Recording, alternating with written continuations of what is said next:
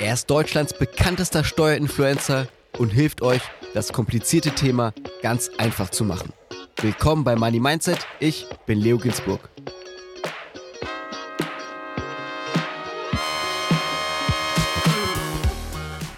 Disclaimer. Die Inhalte dieses Podcasts beinhalten keine Kaufempfehlung der Redaktion. Aktien, Kryptowährungen und Investments sind grundsätzlich mit Risiko verbunden.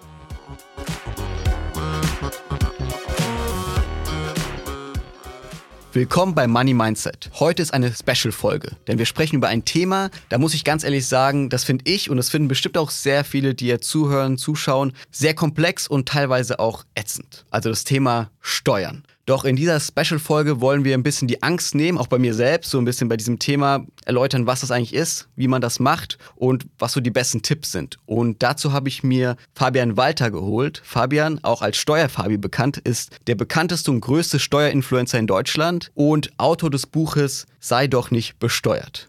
Hallo Fabian. Hi, danke für die Einladung. Fabian, so ganz ehrlich, das Thema Steuern. Was gefällt dir so an diesem trockenen Thema, dass du es zu deinem Leben machst? Ja, es ist äh, in unser aller Leben. Ja, Steuern bereits, äh, bevor man überhaupt Lohnsteuer zahlt, wenn man einen Job hat, zahlt man bereits äh, als Kind ja, Umsatzsteuer, die Mehrwertsteuer im Volksmund genannt, ja, wenn man sich ein Eis kauft. Ja.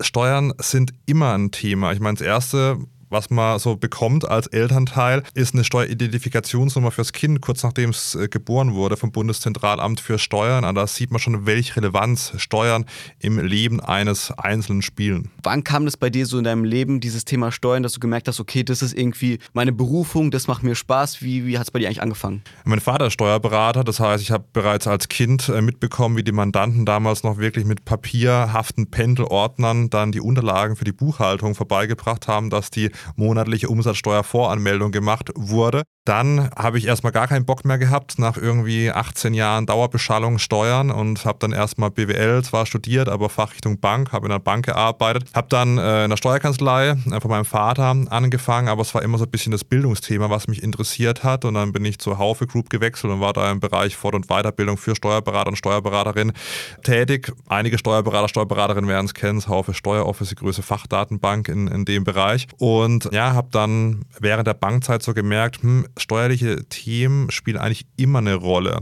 gerade im Unternehmerischen. Und ja, habe dann noch einen Master gemacht an der Uni Freiburg und ähm, seitdem ja, beschäftige ich mich eigentlich mehr oder minder fast nur noch mit Steuern. Ne? Ein Thema, wo viele sagen würden, hä, will ich eigentlich gar nichts mit zu tun haben. Du sagst, komplettes Gegenteil, mein ganzes Leben dreht sich um Steuern. Du warst ja dann bei der Haufe Group. Heute bist du ja Vollzeit Steuerinfluencer, kann man so sagen, oder? Oder wie würdest du dich selbst bezeichnen? Ja, kann man sagen. Also viele sehen Influencer immer so als bisschen eine Beleidigung. Ich finde es gar nicht so. Ich finde, man kann als Influencer, wenn man das so nennen will, auch positive Sachen in die Welt tragen, finanzielle Bildung. Ähm, da gibt es ja nicht nur mich, weil wir sind ja hier äh, unweit vom Finanzflussbüro, da gibt es ja einige. Klar, Influencer, äh, habe paar Funktionen, bin Autor, Speaker, mache so einiges, aber ja, äh, klar, Social Media ist mittlerweile, nachdem es bis 2020 gar nicht in meinem Leben war, mittlerweile ein Großteil ja, meines täglichen Doings. Ja. Bevor wir jetzt wirklich in die Praxis einsteigen und so ein bisschen über Steuern sprechen, Social Media 2020 war so gar nicht dein Ding. Heute beziehst du deinen Lebensunterhalt durch Social Media. Wie kam das bei hm. dir überhaupt zustande? Ja, das war ganz eine lustige Geschichte. Es war Corona-Lockdown, alle saßen zu Hause, man durfte nicht raus. Und dann hat mein Kumpel Philipp der eine Influencer-Marketing-Agentur in München, äh, hat damals gesagt, ich soll mir TikTok runterladen. Und ich habe zu Philipp gesagt, was ist TikTok? Ist das ein Klopfgeräusch? Weil ich halt gar nicht in dieser Social-Media-Welt war. Also gemeint, nee, das ist eine Social-Media-App, da kann man Kurzvideos hochladen und ich soll mal ein Video über Steuern hochladen. Und dann habe ich zu Philipp gesagt, das macht gar keinen Sinn aus meiner Sicht TikTok so eine Kinder-App. Ich habe es mir dann mal runtergeladen, habe nur singende und tanzende Teenies gesehen und habe dann zu Philipp gesagt, also das macht irgendwie keinen Sinn, da Steuervideos hochzuladen, was ich dabei denke. Ich soll das mal machen.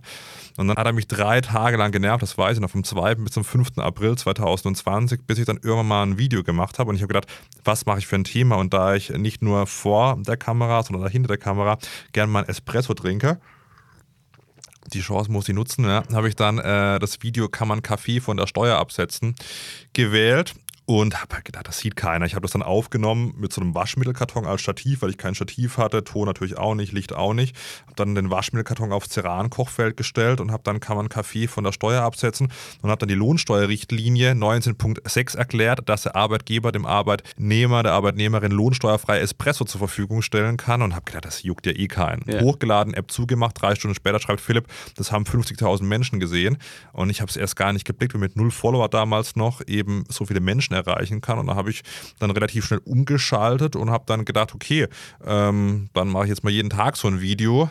Ja, und der Rest ist so ein bisschen Geschichte. Ja. Was hast du gedacht, als du diese 50.000 Klicks gesehen hast? Ja, ich konnte es gar nicht so richtig fassen. Ich habe mir das dann probiert vorzustellen, da ich fleißiger SC Freiburg-Anhänger bin und da auch Dauerkarten im Stadion habe. Da war sie noch im alten Stadion, habe ich gedacht, hm, das ist ja fast zweimal das SC Freiburg-Stadion voll. Aber so richtig konnte ich es nicht so begreifen. Ich, manchmal kann ich es jetzt auch noch nicht so richtig begreifen, wenn es da bei einem Video wie 3M steht. Ja, und man dann irgendwie. Drei Millionen. Nee, drei Millionen, ja. genau. Und ähm, man kann das nicht so begreifen. Manchmal ist es dann so, äh, wenn ich dann irgendwo bin, ja, und keine Ahnung, ich bin ja, komme ja aus Freiburg, bin jetzt in Berlin, war hier im Fitnessstudio, ja, bin auf irgendeiner Maschine, ja, und, und dann kommt halt einer her und sagt, hey, du bist so der Steuerfabi und ich denke mir so, krass, ja, und das denke ich mir jedes Mal, wenn da einer herkommt, weil man ist irgendwie so weit weg, ja, sieht immer nur K oder M oder irgendwas und aber dass es dann so viele Menschen erreicht, ist schon wahnsinnig, vor allem fürs Thema Steuern, ja. Wann kam bei dir zum ersten Mal der Gedanke, okay, das kann vielleicht mein Vollzeitjob werden? Ja, also relativ spät, muss ich sagen. Es war dann eher so ein zeitliches Problem. Also ich habe dann bei Haufe einen ganz normalen Vollzeitjob gehabt und habe dann immer noch meine Videos gemacht und dann wurden die Anfragen, da habe ich ein Angebot bekommen für einen Buchdeal da war es auch schwierig mit dem Job, weil Haufe ist ja auch ein Verlag und so weiter. Ähm, dann Vortragsanfragen. Und dann habe ich halt viele Urlaubstage geopfert, dann um halt Dienstag Vormittag irgendwie einen Vortrag in Berlin zu halten. Und dann, wenn du aus Freiburg kommst, dann musst du halt am Vortag anreisen. Und je nachdem, wie lange das Event geht, kommst du auch nicht mehr zurück. Das heißt, manchmal habe ich drei Urlaubstage gebraucht in der Woche, um halt einen Vortrag zu halten und irgendwann waren die Urlaubstage mal weg und dann habe ich halt dann so im März 2021, also so etwa ein Jahr nach Social Media Start, dann gedacht, hm, also irgendwie, das wird schon relativ zeitaufwendig, so einen Social-Media-Kanal nebenher zu machen. Da hatte ich dann schon ja, über 100.000 Follower, zumindest auf TikTok. Und dann habe ich so gedacht, hm, jetzt probiere ich es mal. Aber als ich gekündigt habe, da im März 2021, da, also war noch nicht absehbar, dass man davon leben kann. Also ich habe dann echt ein bisschen Angst gehabt, dass ich die Krankenversicherung dann selber zahlen kann und so weiter. Ähm, das war schon ein bisschen so, ja, ein bisschen Risiko, aber so ist es Unternehmertum natürlich auch. Und dann zum 1. Juli 2021 war ich dann wirklich Vollzeit selbstständig. Äh, also ein sehr gutes Jahr nach Social Media Start. Ja. Wie viel verdient man so als Steuerfabi? Ja, da bin ich immer so ein bisschen äh, vorsichtig, vor allem bei Business Insider, ja, die da gerne mal die komplette Headlines draus machen bei ihren Artikeln. Kann man ja mal nach. Das interessiert ja auch immer die Leute. Äh, das kann man ähm, nachlesen. Ich bin ein bisschen vorsichtiger geworden tatsächlich, um da irgendwie so konkrete äh, Zahlen zu nennen. Es ist sehr schwankend, ja. Es gibt immer Monate, wo es besser läuft. Ähm, das sind meistens so, also im Finanzbereich so Jahresende und Jahresanfang, ja, weil da eben Sachen dann neu gemacht werden können. Ja, es macht jetzt wenig Sinn, beispielsweise beispielsweise beim Firmenwagen Fahrtenbuch irgendwie unterjährig zu wechseln, kann man auch machen, aber es ist halt einfach, wenn man ein volles Kalender- bzw. Wirtschaftsjahr hat. Das heißt, es, die Einnahmen sind sehr schwankend und die Einnahmen setzen sich natürlich auf verschiedensten Bereichen zusammen. Also einmal gibt es die Einnahmen als Speaker. Dann gibt es die Einnahmen aus dem Buch, ja. dann gibt es die Einnahmen aus dem Café. Ich habe einen eigenen Espresso auf dem Markt, der lustigerweise benannt nach der Lohnsteuerrichtlinie, die ich im ersten, allerersten Social Media Video hatte. Dann gibt es die Einnahmen für Werbekooperationen, dann gibt es so ein bisschen Einnahmen von den Plattformen, also sind verschiedene Einkommensströme. Man kann schon sehr gut leben. Aber es ist schon Arbeit. Also vielleicht mal so kleiner Hintergrundeinblick. Also es kann durchaus sein, man denkt ja immer, ja, die laden da irgendwie so ein TikTok-Video oder so ein Instagram-Reel hoch, das geht eine Minute und kriegen da ein paar tausend Euro. Das stimmt auch, ja, aber es kann schon sein, dass dieser Abstimmungsprozess sehr lange geht, weil gerade bei großen Konzernen, vor allem wenn sie irgendwie noch von der BaFin reglementiert sind, dann guckt dann noch eine Compliance-Abteilung drüber, dann machst du eine Korrekturschleife, gucken sie nochmal drüber. Also ich habe ein paar Videos, die wirklich von der Konzeption bis dass sie dann wirklich am Tag auf meinem Instagram- oder TikTok-Kanal online gekommen sind, da ging schon mal ein halbes Jahr ins Land. Also ist nicht so, dass man dann sagt, okay, am Montag hier Werbekooperation, am Dienstag lädt man es hoch, am Mittwoch hat man das Geld auf dem Konto. Das wäre schön, aber ist nicht die Realität. Und dieser ganze Verhandlungsprozess ist natürlich auch lang. Business Insider hat ja mal getitelt, ich glaube 40.000 Euro 40.000 waren das, ja. pro, äh, pro Monat. Ja, gibt Monate, da ist es drunter gibt aber auch Monate, äh, da ist es drüber. Man muss natürlich auch sagen, ist Umsatz. Ja, ich glaube, das muss man zwar hier nicht so sagen, aber da gibt es natürlich auch noch Kosten. Ähm, äh, je nachdem, wo dann der Vortrag stattfindet und so weiter, werden Reisekosten übernommen, nicht übernommen und bliblablub, ja. Aber ja, Umsatz minus Kosten und den Gewinn muss man dann noch versteuern. Ja. Mit etwa 30 Prozent in der GmbH. Wenn man es komplett ausschüttet, dann sind wir bei knapp 50 Prozent, was dann übrig bleibt. Aber ja, man kann schon sehr gut damit leben. Nichtsdestotrotz würde ich sagen, sollte man, und da bin ich auch dran, auch für nächstes Jahr unabhängiger werden von Werbekooperationen. Ich habe schon die ersten Schritte gemacht, eigenes Buch, ja, einer Café und so weiter. Ähm, das machen, glaube ich, viele Influencer ein bisschen falsch, dass sie zu abhängig sind von, von Werbepartnern. Man weiß nie, wie so der Algorithmus, die Plattformen laufen. Das ist, glaube ich, ein wichtiger Punkt, den man beachten sollte. Und äh, wenn jetzt jemand irgendwie eine Influencer-Karriere starten möchte, sei es im Finanzbereich oder nicht im Finanzbereich, dass man natürlich schon die Werbepartner auch auswählen muss und sollte, weil ich habe viele Anfragen gehabt von CFD-Brokern, ja, von äh, Online-Casinos, Lotterieanbietern. Kann man machen, die zahlen auch sehr gut. Also wenn man da die Deals annimmt, dann ist man wahrscheinlich eher im, im sechsstelligen Bereich. Aber man muss natürlich schon schauen, was will man äh, zumuten und ich bewerbe nur Sachen, die ich selber nutze oder nutzen würde.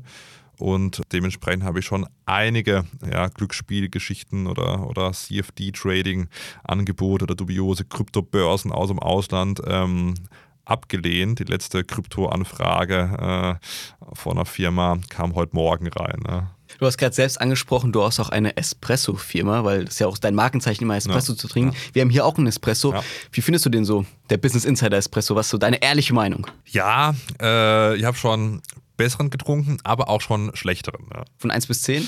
Der würde ich jetzt mal, ich würde so sagen, so 6,5. 6,5? Ja.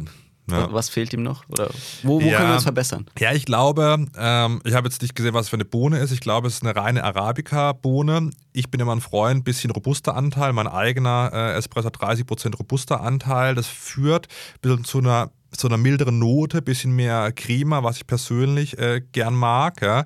Aber die Geschmäcker sind auch unterschiedlich. Ich bin eher so der mildere Typ, so ein bisschen würzig, schokoladig. Manche mögen es dann wirklich hart, ja, und auch mit einer guten Säure drin. Und das ist immer so ein bisschen ähm, Geschmackssache. Ja, wer milden Espresso mag, ja, würzige Kakaonoten, da gerne mal bei mir. Äh, gerne bei dir. Ne? Okay, das heißt, fürs nächste Mal, wir verbessern unseren Espresso, dann kriegen wir noch die 10 von 10. Ja, ich kann hier mal einen mitbringen. Machen wir so. Bevor wir jetzt wirklich zum Thema ja. Steuern kommen, eine Frage noch. Du kennst auch unseren Bundesfinanzminister ganz genau. gut, den Christian Lindner. Wie kam es eigentlich dazu und wie ist er so drauf? Ja, das äh, kam eigentlich durch eine Anfrage meinerseits vor der Bundestagswahl 2021. Ich habe da mehrere oder eigentlich alle Parteien angefragt, ob man Livestream machen auf meinem Instagram-Kanal. Damals hatte ich nicht so viele Follower wie jetzt, deswegen haben, glaube ich, viele auch gedacht, ja, okay, was will jetzt der von mir?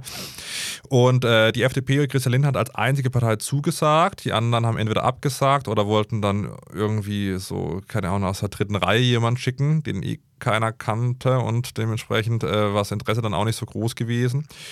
Und dann haben wir einen Livestream gemacht. Dann wurde der Finanzminister, hat eben also nicht geschadet, beim Steuerfabi äh, aufgetaucht zu sein. Und äh, seitdem machen wir einmal im Jahr einen Livestream, wo wir so die steuerlichen Änderungen diskutieren. Dann im März 2023, also dieses Jahr, hat das Bundesbildungsministerium, der Bundesfinanzminister oder das Bundesfinanzministerium dann den Aufbruch finanzielle Bildung, also eine Finanzbildungsinitiative gelauncht und äh, da wurden wir dann auch eingeladen, weil ein praktisch Projektpart ist auch halt äh, Multiplikatoren im Finanzbereich äh, mit zu nutzen, um eben auch Lerninhalte ja, verstärkt ans Volk praktisch zu bringen. Das geht alles ein bisschen langsam. Also in der Schule lernen wir ja fast nichts über Steuern und Finanzen und jetzt haben, haben die zwei Millionen in die Hand genommen, machen erstmal so eine OECD-Studie. Da denke ich mir so, pff, ja, also mal schauen, ob finanzielle Bildung flächendeckend äh, in die Schulen kommt. Da gibt es sicherlich noch andere Initiativen. Eine ehrenamtliche, auch unter Schirmherrschaft des Bundesfinanzministeriums, äh, unterstütze ich den Zukunftstag. Also wenn hier Finanzfachleute äh, da sind, gerne das mal abchecken, geben an die Schulen. Ähm, ist halt ein Tag nur Finanzen, äh, unser Crashkurs für die Schüler, Schülerinnen. Oder sonst einfach diesen Podcast hören. Oder, oder diesen Podcast hören, gell? oder Steuerfabi folgen. So, ich, ich, bin mal ganz ehrlich zu Thema Christian Linder. Das sage ich auch hier in die Kamera direkt.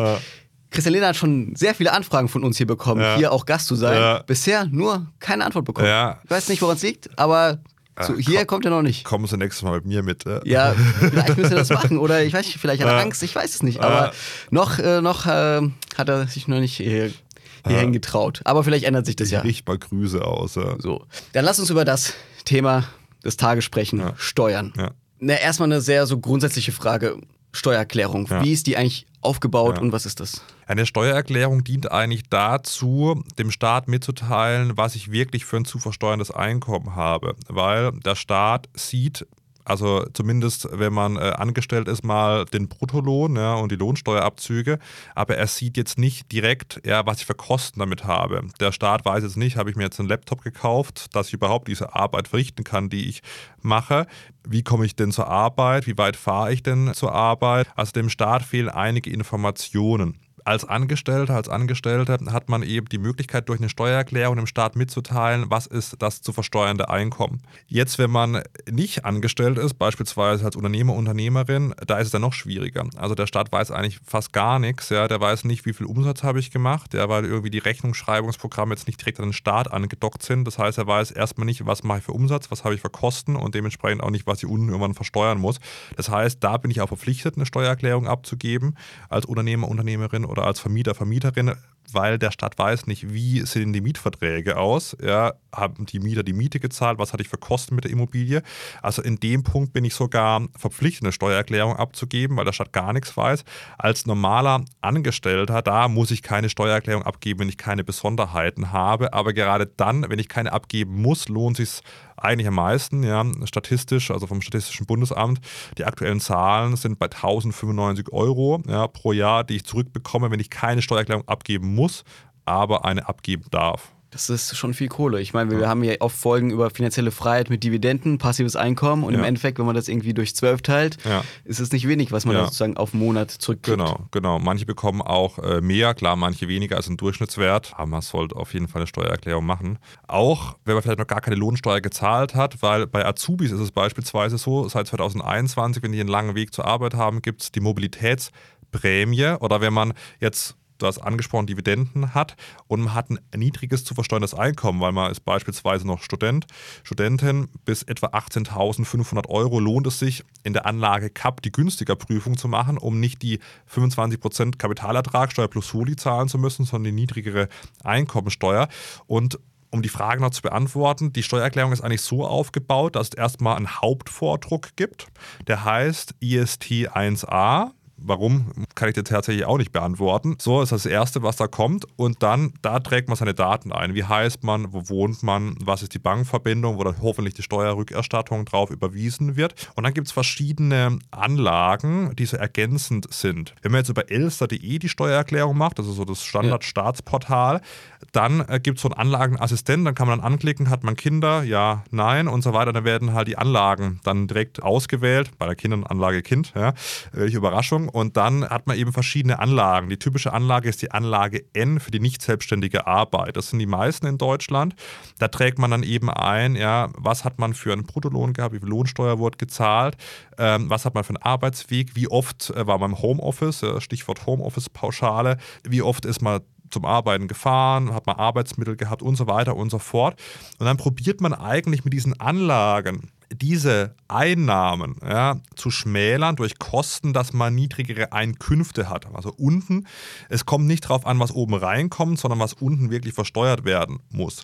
Und je mehr Kosten ich halt mit einer Einkunftsart habe, beispielsweise mit dem Job, desto mehr Steuern kann ich sparen. Ja, das mögen manchmal ein paar Euro Lohnsteuer sein, aber es können natürlich auch ein äh, paar tausend Euro sein, je nachdem, wie hoch die Kosten von einem selbst. Was würdest du sagen, wie lange dauert das so, so eine Steuererklärung zu machen für einen Normalo, der jetzt einfach irgendwo angestellt ist? Ja, das kommt so ein bisschen drauf an. Also da auch nochmal, wenn wir schon Christian Lindner adressieren, hallo, ja, da vielleicht mal eine richtige App machen, ja, weil äh, der Staat hat zwar jetzt eine App rausgebracht, aber nur zum Belege sammeln. Jetzt haben wir eine App, eine Staatssteuer-App, wo ich Belege sammeln kann. Ist ja okay. Aber ich frage mich, warum es halt viele Steuer-Apps auf dem Markt gibt, aber keine vom Staat, äh, die vollumfänglich die Steuererklärung machen können. Ich meine, persönlich für mein Business, top. Ja, aber aus meiner persönlichen Meinung heraus sollte der Staat eine kostenlose Steuer-App anbieten, in der ich meine Steuererklärung machen kann. Und es halt nicht irgendwelchen äh, Teams überlassen, die gar nicht so viele Leute brauchen, um das zu bauen. Ich frage mich, warum baut der Staat nicht eine Steuer-App, eine richtige? So, dementsprechend, man muss es über den Desktop machen, geht gar nicht anders, ja. Und wenn man noch nie elsa.de genutzt hat, allein bis man sich registriert hat. Es kommt dann ein Registrierungsbrief, das dauert erstmal äh, zwei Wochen, bis er dann da ist, manchmal ein bisschen schneller. Dann muss man sich registrieren und dann sollte man auf jeden Fall bei der Registrierung beachten, bei elster.de, dass man den Belegabruf mit aktiviert. Was ist das? Das ist so eine vorausgefüllte Steuererklärung, kann man es im Prinzip äh, nennen. Da ist es so, dass ähm, man Belege, die das Finanzamt schon gespeichert hat, also der Arbeitgeber mehr die Lohnsteuerbescheinigung beispielsweise, in die richtigen Felder eingetragen bekommt. Das heißt, man spart sich die Suche, wo muss ich denn eintragen. Also das sollte man auf jeden Fall nutzen. Und man hat dann die, die richtigen Werte auch. Ja, und muss jetzt nicht von der Lohnsteuerbescheinigung irgendwie äh, die Werte eintippen. Die Lohnsteuerbescheinigung und die äh, Steuer-ID braucht man dann, um sich zu registrieren. Also eigentlich das Einzige, was man wirklich braucht, ist dieser Lohnzettel, wo die Steuer-ID draufsteht oder dann dementsprechend, wenn ich es vom Bundeszentralamt für Steuern noch habe, dann ja, kann ich das auch irgendwie eintragen und dann bin ich drin. Das kann schon mal eine Woche, zwei dauern, weil es auch keine App und einfache Möglichkeiten gibt. Ja. Man kann auch mit, der, mit dem Personalausweis das machen, aber ich denke mir manchmal, ja, okay, wir können es auch einfacher machen. Aber ja, jeden Fall ich würde jetzt mal sagen, so eine Stunde vielleicht. Es kann natürlich auch länger gehen, vor allem wenn man ungeübt ist. Das sind die Apps, die auf den, den, den Markt sind, muss ich sagen, schneller. Da kann man tatsächlich in 20, 25 Minuten die Steuererklärung machen. Ich warte halt noch, bis der Staat was von der App auf den Markt bringt. Okay, das heißt, Steuererklärung in 20 Minuten klingt ja eigentlich schon sehr gut. Mhm. Was für Dokumente braucht man mhm. da? Okay, man hat irgendwie einen Job, da hat die Lohnsteuer, mhm. aber was für mhm. Dokumente muss man eigentlich innerhalb vom Jahr irgendwie sammeln, aufbewahren, mhm. dass man dann am Ende wirklich in 20 Minuten diese Steuererklärung machen kann? Ja, also das Wichtigste ist tatsächlich, wenn man angestellt ist, diese elektronische Lohnsteuerbescheinigung. Kann ich auch abrufen über den Belegabruf, aber die meisten Arbeitgeber schicken die mit mit dem Dezember. Lohn. So, dann habe ich die, da stehen dann die Daten drauf, was habe ich im Bruttolohn, was habe ich für Steuern gezahlt und so weiter. Dann sollte ich unterm Jahr schon schauen, was habe ich ausgegeben, was ich von der Steuer absetzen kann. Da gilt der Grundsatz, alles, was ich brauche, um Einnahmen irgendwie zu erzielen, kann ich von der Steuer absetzen. Da gibt es ein paar Ausnahmeregelungen. Ja, ich kann beispielsweise jetzt, wenn ich in der Bank arbeite, nicht meinen Anzug absetzen wohingegen, wenn ich irgendwie als Bestatter einen Anzug kaufe, kann ich ihn von der Steuer absetzen. Da also gibt es ein paar wilde Regelungen. Warum kann man das bei der Bank nicht? Ja, weil man sagt, okay, das kann man auch privat anziehen. Also ich kann ja theoretisch jetzt auch am Samstag irgendwie in die Stadt gehen und einen Anzug anziehen. Ich meine, ich habe selber in meiner Bank gearbeitet, ich bin jetzt nie mit Anzug und Krawatte in meinem privaten Bereich rumgelaufen, aber man sagt halt, die Möglichkeit besteht und bei gemischten Aufwendungen, wo ich es nicht richtig zuordnen kann, ist es wirklich dann beruflich, betrieblich genutzt, kann ich es gar nicht abziehen. Das heißt, es kann vielleicht mal durchgehen, ja, wenn ein Finanzbeamter nicht richtig hinschaut, aber im Regelfall, wenn ich in der Bank arbeite, einen Anzug kaufe, den ich auch vielleicht nur in der Bank nutze, kann ich ihn nicht von der Steuer abziehen. Und beim Bestatter geht das? Warum da? Ja, da gibt es ein paar verschiedene Urteile, weil man dann sagt, ich glaube, Trauredner gibt es sogar ein Urteil vom Bundesfinanzhof, da sagt man, okay, das ist ein spezieller Anzug und äh, spezielle Funktionen. Man wird jetzt nicht auf die Idee kommen, vielleicht den Trauredneranzug dann im privaten Bereich noch mhm. anzuziehen man muss diese Gerichtsurteile nicht immer so ganz verstehen. Grundsätzlich gilt, das, was man eben nutzt und selbst gekauft hat, kann man, wenn man es eben zur ja, Einnahmeerzielung braucht, absetzen. Ein typisches Beispiel ist so ein Laptop. Wenn wir jetzt beim Laptop-Beispiel bleiben, da habe ich natürlich auch einen Privatanteil, weil, also wenn ich einen Laptop fürs Arbeiten kaufe, kann mir keiner erzählen, dass ich yeah. nicht mal irgendwie Netflix oder so drauf schaue da äh, sollte man in der Theorie, macht keiner in der Praxis ein Laptop-Fahrtenbuch führen, ja, wo man dann wirklich schaut, was ist der Privatanteil, was ist der nicht private Anteil. In der Praxis sagt man, 50% der Kosten des Laptops kann man von der Steuer absetzen. Jetzt nehmen wir mal an, der Laptop kostet wie 2000 Euro, ein MacBook, und man kann dann 50% von der Steuer absetzen, sind 1000 Euro.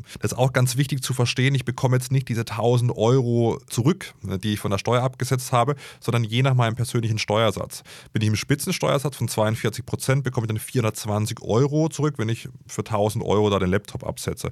Wenn ich in der Ausbildung bin, kann es sein, ich zahle noch gar keine Lohnsteuer und bekomme gar nichts zurück. Also je höher die Einkünfte sind, das zu versteuernde Einkommen, desto mehr bekomme ich auch zurück, wenn ich was von der Steuer absetze. Das heißt, in einfachen Worten, beziehungsweise du hast es auch in sehr einfachen Worten schon erklärt, aber nur zusammengefasst, man kann von der Steuer Dinge absetzen, die man sich gekauft hat, um seinen Job zu machen. Genau. Genau. Das heißt, wenn ich mir jetzt irgendwie ein Handy kaufe für den Job, ja. äh, Laptop hast du gesagt, ja. Anzug, wenn ich irgendwie Statter bin ja, oder irgendwie einen Anzug habe, der nur bei diesem Job angezogen werden kann, äh, Kopfhörer, Weg mhm. zur Arbeit, ja. äh, zum Beispiel Ticket, Fahrticket, ja. das kann man alles absetzen. Genau, genau. Fahrtkosten äh, gibt es so eine Besonderheit, da kann man praktisch 30 Cent den Kilometer absetzen. Ab dem 21. Kilometer dann 38 Cent den äh, Kilometer. Das ist auch ganz interessant. Man muss auch nicht selber zur Arbeit fahren, auch als Mitfahrer kann man die Sachen absetzen, zumindest bis 4.500 Euro pro Jahr. Und es gibt verschiedenste Sachen, die man eben absetzen kann. Versicherungsbeiträge, äh, Spenden beispielsweise. Dann, wenn man die Nebenkostenabrechnung, auch noch ein wichtiger Punkt, wenn man jetzt äh, vom Vermieter die Nebenkostenabrechnung bekommt, dann kann man die Arbeitskosten absetzen. Äh, also jetzt nicht Strom, Wasser, sondern wenn jetzt jemand einen Winterdienst irgendwie noch drauf gemacht hat, Treppenhausreinigung, Feuerlöscherwartung, also alles, was irgendwie mit Arbeitskosten zusammenhängt, diese Sachen kann man als äh, haushaltsnahe Dienstleistung bzw. Handwerkerleistung von der Steuer abziehen. Da bekommt man wirklich 20 Prozent zurück von den Kosten. Das heißt, wenn man jetzt 100 Euro irgendwie äh, die Feuerlöscherwartung absetzt, dann bekommt man 20 Euro ähm, wieder zurück. Also auch die Nebenkostenabrechnung sollte man sammeln. Da ist manchmal das Problem, die kommen manchmal ein bisschen spät. Also wenn man jetzt irgendwie im Oktober die Steuererklärung abgeben muss, wenn man verpflichtet ist abzugeben kann sein, die kommt erst im Dezember. Da kann man sich verschiedene Hilfestellungen machen. Entweder, wenn man nicht umgezogen ist, setzt man die Vorjahreswerte dann ein, führt das fort. Oder wenn äh, der Bescheid schon da ist, der ist bestandskräftig, muss das Finanzamt auch das ändern, wenn die Nebenkostenabrechnung kommt, selbst wenn der Bescheid bestandskräftig ist. Also es gibt wie einige Sachen, die man auch von der Steuer absetzen kann. Wichtig ist, die Belege sammeln. Ich sage immer, lieber so ein bisschen mehr sammeln und dann sich überlegen, kann ich das absetzen? Als dass man die Belege nicht mehr hat. Was viele auch falsch verstehen, es gibt nicht mehr die Belegeinreichungspflicht. Also ich muss jetzt die Belege nicht mehr mitschicken, wenn ich mir einen Laptop beispielsweise gekauft habe. Aber es gibt die Belegvorhaltepflicht. Das heißt, wenn das Finanzamt zu dir hinkommt und sagt, du hast jetzt hier einen 1000 Euro Laptop abgesetzt, wo ist denn die Rechnung? Ja? Und du sagst, hm, habe ich nicht mitgenommen ja. oder habe ich weggeschmissen, dann eher schlecht. Das heißt, Aber kriegt man dann Ärger oder sagen die einfach, okay, nee, das können wir dann nicht absetzen? Ja, also die im Regelfall wegen so kleineren Beträgen sagen die einfach, wir können das nicht absetzen. Da wärst du jetzt nicht wegen Steuerhinterziehung angeklagt im, im Regelfall. Ja, ja, klar, selbstverständlich. äh, aber man sollte dann eben diese Sachen aufbewahren, die man eben abgesetzt hat. Ja. Wie machst du deine Steuererklärung? Ja, ja also ich äh, habe also ganz oldschool für die Papierbelege wirklich so eine Mappe ja, wo ich dann immer, wenn irgendwas Relevantes für die Einkommensteuer eingeht, das einfach ablege. Wenn jetzt digitale Belege sind, dann, dann habe ich einen Ordner, auch Steuererklärung, ja, 2023 beispielsweise. Bei mir ist noch eine Besonderheit, ich habe drei GmbHs, ja, äh, und bin auch an einer AG beteiligt, wo ich im Aufsichtsrat sitze. Äh, da für die GmbHs beispielsweise muss man eine Buchführung machen. Das heißt, da nutze ich eine Buchhaltungssoftware, ja, wo ich dann die Belege hochlade und dann dementsprechend die Umsatzsteuervoranmeldung mache und so weiter. Und am Ende des Jahres eben dann Jahresabschlussbilanzen. Für die private Steuererklärung mache ich es eigentlich ganz äh, entspannt, dass ich die Belege erstmal sammle und dann am Ende vom Jahr einfach die praktisch aus der Schublade hole und dann die Steuererklärung mache. Also ganz, ganz entspannt Mit, eigentlich. Was für eine Plattform machst du deine Steuererklärung? Ja, jetzt ist es ein bisschen schwieriger, weil ich nicht nur eine Einkommensteuererklärung machen muss, sondern auch verschiedene Körperschaftssteuererklärungen, verschiedene äh, Gewerbesteuererklärungen. Ähm, und da mein Vater natürlich noch eine Steuerkanzlei hat, äh, kann ich da schön äh, DATEV nutzen, das ist ein größer, größer Anbieter jetzt für den Normalsterblichen, der nur die Einkommensteuererklärung macht, ich meine, ich bin, aber, da bin ich befangen, weil ich einen Werbedeal habe, ja, mit Steuerbot, aber ich finde das für den Normalsterblichen wirklich die beste Steuer-App, nicht nur, weil ich von denen bezahlt werde. Ich habe lustigerweise schon Werbung für die gemacht, wo ich noch gar nicht bezahlt wurde. Da steht dann ganz unten bezahlte Werbepartnerschaft, kein Euro damals geflossen, weil ich die App einfach super finde. Das ist wie so ein WhatsApp-Chat, wirst du abgefragt, vergisst du nichts und dauert halt 20 Minuten. Die beste Lösung am Markt, wie gesagt, ich bin befangen, weil ich da bezahlt werde. Hashtag Werbung an der Stelle. Was würdest du sagen, was sind die größten Fehler, die normale Menschen ja. so mit, der, mit dem Thema Steuer machen? Ja, der größte Fehler ist gar keine Steuererklärung abzugeben. Also Millionen Deutsche geben keine Steuererklärung ab. Man weiß nicht, wie viel Milliarden Euro der Staat Mehreinnahmen hat. Das wüsste man erst, wenn die Leute die Steuererklärung machen würden. Aber das ist ein enorm großer Betrag, der eben beim Staat bleibt und nicht bei der einzelnen Person dann auf dem Konto ist. Das finde ich immer so ja, erstaunlich. Vor allem die Mentalität der Deutschen ist ja schon so, dass man guckt, was ich, da ist es zwei Cent günstiger beim Tanken, fährt man nochmal fünf Kilometer äh, und so weiter. Also das finde ich schon ganz interessant, dass man, oder so Rabattcoupons, ja, sind auch ein Riesending. Und das finde ich immer ganz, ganz lustig, dass diese Sachen so exzessiv genutzt werden, aber da so eine naheliegende Geschichte wie eine Steuererklärung gar nicht erwogen wird. Also Millionen Deutsche machen keine Steuererklärung. Das ist, glaube ich, mal der größte Fehler von allem. Und ja, manche kaufen eben Sachen und setzen sie dann nicht ab. Ja, das sind zwei größte Fehler. Ja, also Steuererklärung machen und die Sachen absetzen. Das sind wahrscheinlich die zwei größten Fehler. Ja. Abschließend, was würdest du sagen? Wir haben jetzt viel über das Thema gesprochen, also wie so eine Steuererklärung aufgebaut ist, wie, wie man da vorgeht, wie du deine Steuererklärung machst, was man da für Dokumente braucht, was man alles absetzen kann. Was würdest du sagen? Was sind noch so die wichtigsten Punkte, die jeder wissen sollte, der mhm. sich mit diesem Thema Steuern befasst? Nochmal dieser Belegabruf, ich habe es vorhin so zwischen rein gesagt, das ist wirklich Gold wert, weil A, ich weiß, was das Finanzamt weiß und B, ich habe die Zahlen in den richtigen Feldern in der Steuererklärung. So, da ist eigentlich die Steuererklärung schon halb fertig. Und dann wirklich schauen, was habe ich für Versicherungsbeiträge, ja, kann ich die absetzen, da kann man insbesondere die Personenversicherung, also Berufsunfähigkeit und so weiter und so fort, also alles Haftpflicht, alles, was irgendwie im persönlichen Bereich ist, auch die Kfz-Haftpflichtversicherung kann ich ähm, absetzen. Ähm, dann eben schauen, was habe ich für Aufwendungen für den Job gehabt, die ich selber getragen habe, die ich den Arbeitgeber übernommen hat. Typische Berufskleidung, Anzug haben wir jetzt ein schwieriges Beispiel angesprochen, aber beispielsweise auch, äh, was weiß ich, wenn ich jetzt nochmal Blaumann extra kaufe und das nicht vom Arbeitgeber gestellt wurde. Also alles sammeln und dann kann man bei elster.de, wenn man das über das offizielle Portal macht, dann noch schauen in dem Prüfschritt, was ist eben falsch, was ist nicht plausibel und das auch nochmal durchschauen. Habe ich irgendwas vergessen? Da kann man sich auch eine Berechnung machen lassen und das dann abgeben. Und vielleicht noch ein Punkt, man kann eine Steuererklärung auch vier Jahre rückwirkend machen. Das heißt, wenn man jetzt irgendwie diesen, äh, dieses Video sieht und dann denkt, hm, okay, könnte ich mal eine machen, dann ist es nicht zu spät. Wenn ich freiwillig abgeben darf, kann ich auch ein spannendes vier rückwirkend äh, machen. Wenn ich jetzt Student, Studentin bin, kann ich sogar einen Verlustvortrag machen. Wenn ich jetzt ein Zweitstudium, ein Masterstudium, dann kann ich einen Verlustvortrag sogar noch sieben Jahre rückwirkend machen. Also wenn ich jetzt irgendwie schon weit aus dem Masterstudium draußen bin, also ich fünf Jahre, kann ich trotzdem noch einen Verlustvortrag machen. Aber das sind, denke ich mal, so die, die wichtigsten Punkte, die man wissen sollte. Kann man auch Dinge nachreichen? Also sagen wir mal, ich habe die Steuererklärung für 2022 ja. schon gemacht und merke dann, wow, da gab es ja noch ein paar Punkte. Ja, das ist schwierig. Also man kann sie nachreichen, solange der Bescheid noch nicht da ist. Und wenn der Bescheid, der Steuerbescheid da ist, äh, entweder halt per Post oder elektronisch über elster.de.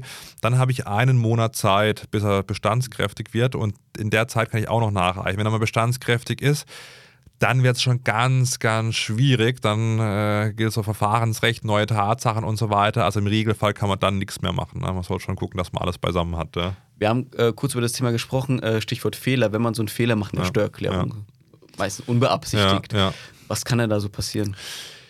Ja, die Frage ist halt, macht man es mit Wissen und Wollen, ja, mit Vorsatz oder hat man einfach irgendwie einen Tippfehler oder so drin? Also ich will nicht wissen, wie viele Steuererklärungen im Prinzip gar nicht richtig sind von denjenigen, die es eben selber machen, vielleicht auch zum ersten Mal.